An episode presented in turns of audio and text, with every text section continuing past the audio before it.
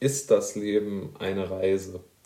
Mit dieser Frage beschäftigen sich ja sehr, sehr viele Philosophen, Buchautoren, Professoren und intelligente Menschen, ja, die, äh, die natürlich auch in den äh, vorangenannten Gruppen sehr, sehr häufig vertreten sind, wenn auch nicht zu 100 Prozent. Aber das ist nur am Rande.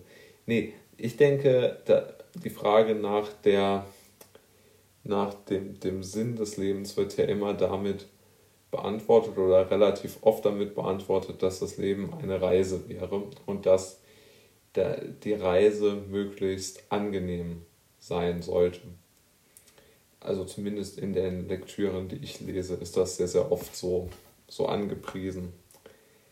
Leider, leider steht das ja in einer gewissen in einem gewissen Widerspruch zu unserer wirklichen Welt, ja.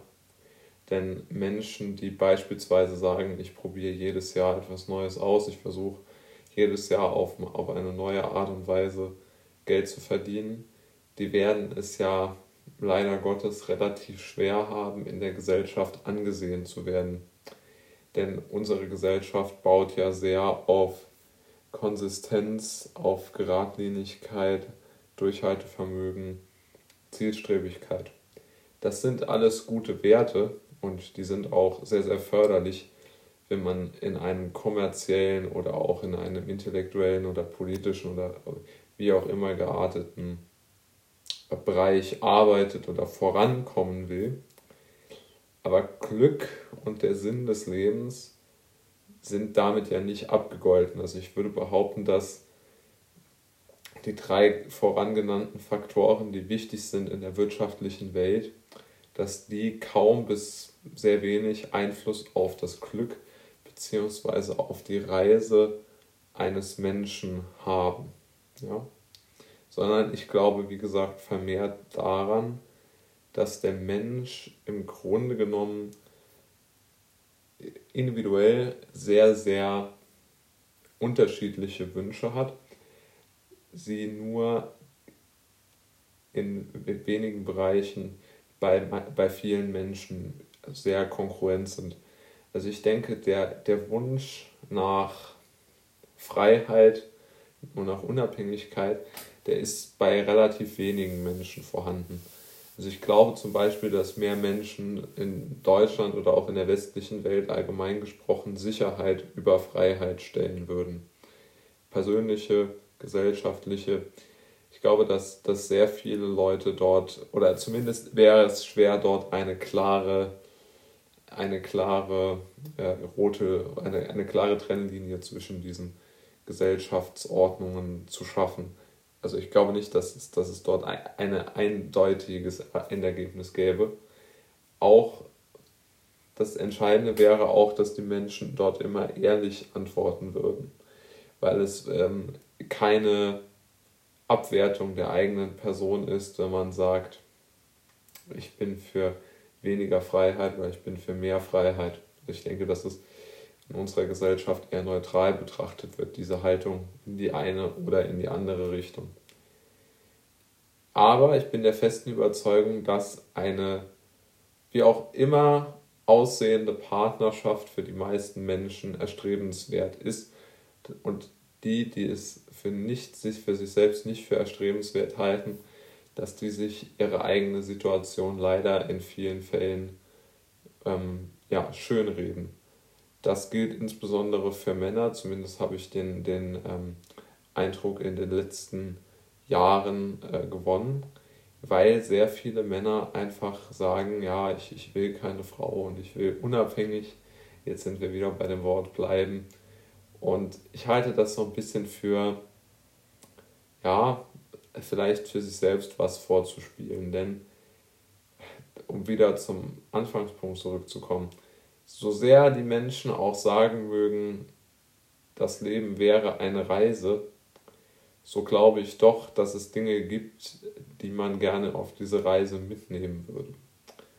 Ich würde auch zustimmen, dass das Leben eine Reise ist. Nur ich weiß nicht, ob es den meisten so gut tut, wenn sie diese Reise alleine antreten. Und es ist ja so, dass es für einen Mann viel, viel schwieriger ist, eine Frau kennenzulernen, als es für eine Frau ist, einen Mann kennenzulernen. Also ich denke, das ist ein klar und eindeutig. Und deshalb glaube ich auch, wie gesagt, dass, dass es, es ist ja auch sehr, sehr schwer ähm, zuzugeben, dass man eine, ein Problem hat in, in, mit seinen in, in zwischenmenschlichen Beziehungen oder besser gesagt, dass man gerne Beziehungen zu einer Frau hätte, aber halt keine hat. Und wie gesagt, ich glaube, dass das die Reise und die Qualität und den Komfort der Reise durch das Leben sehr benachteiligt, wenn man in seiner oder nach unten drückt, wenn man in einer so klaren und deutlichen Form von seinem Idealbild, das man sich ausgemalt hat, abweichen muss.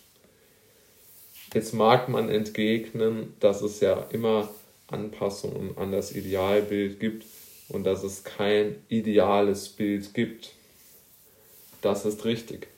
Allerdings glaube ich schon, dass es Dinge gibt, die einfach in unserer Natur verankert sind und die Menschheit lebt jetzt seit Jahrtausenden in Beziehungen, mehr oder weniger gesagt, und auch in romantischen Beziehungen, äh, wenn man sie so nennen möchte.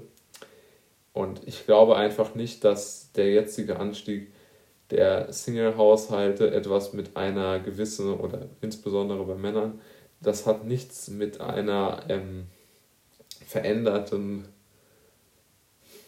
Gehirnstruktur oder mit einer veränderten ähm, Vorliebe oder so zu tun, sondern ich glaube, das hat einfach und einzig und allein damit zu tun, dass es einfach schwerer wird, eine, eine Partnerschaft aufzubauen.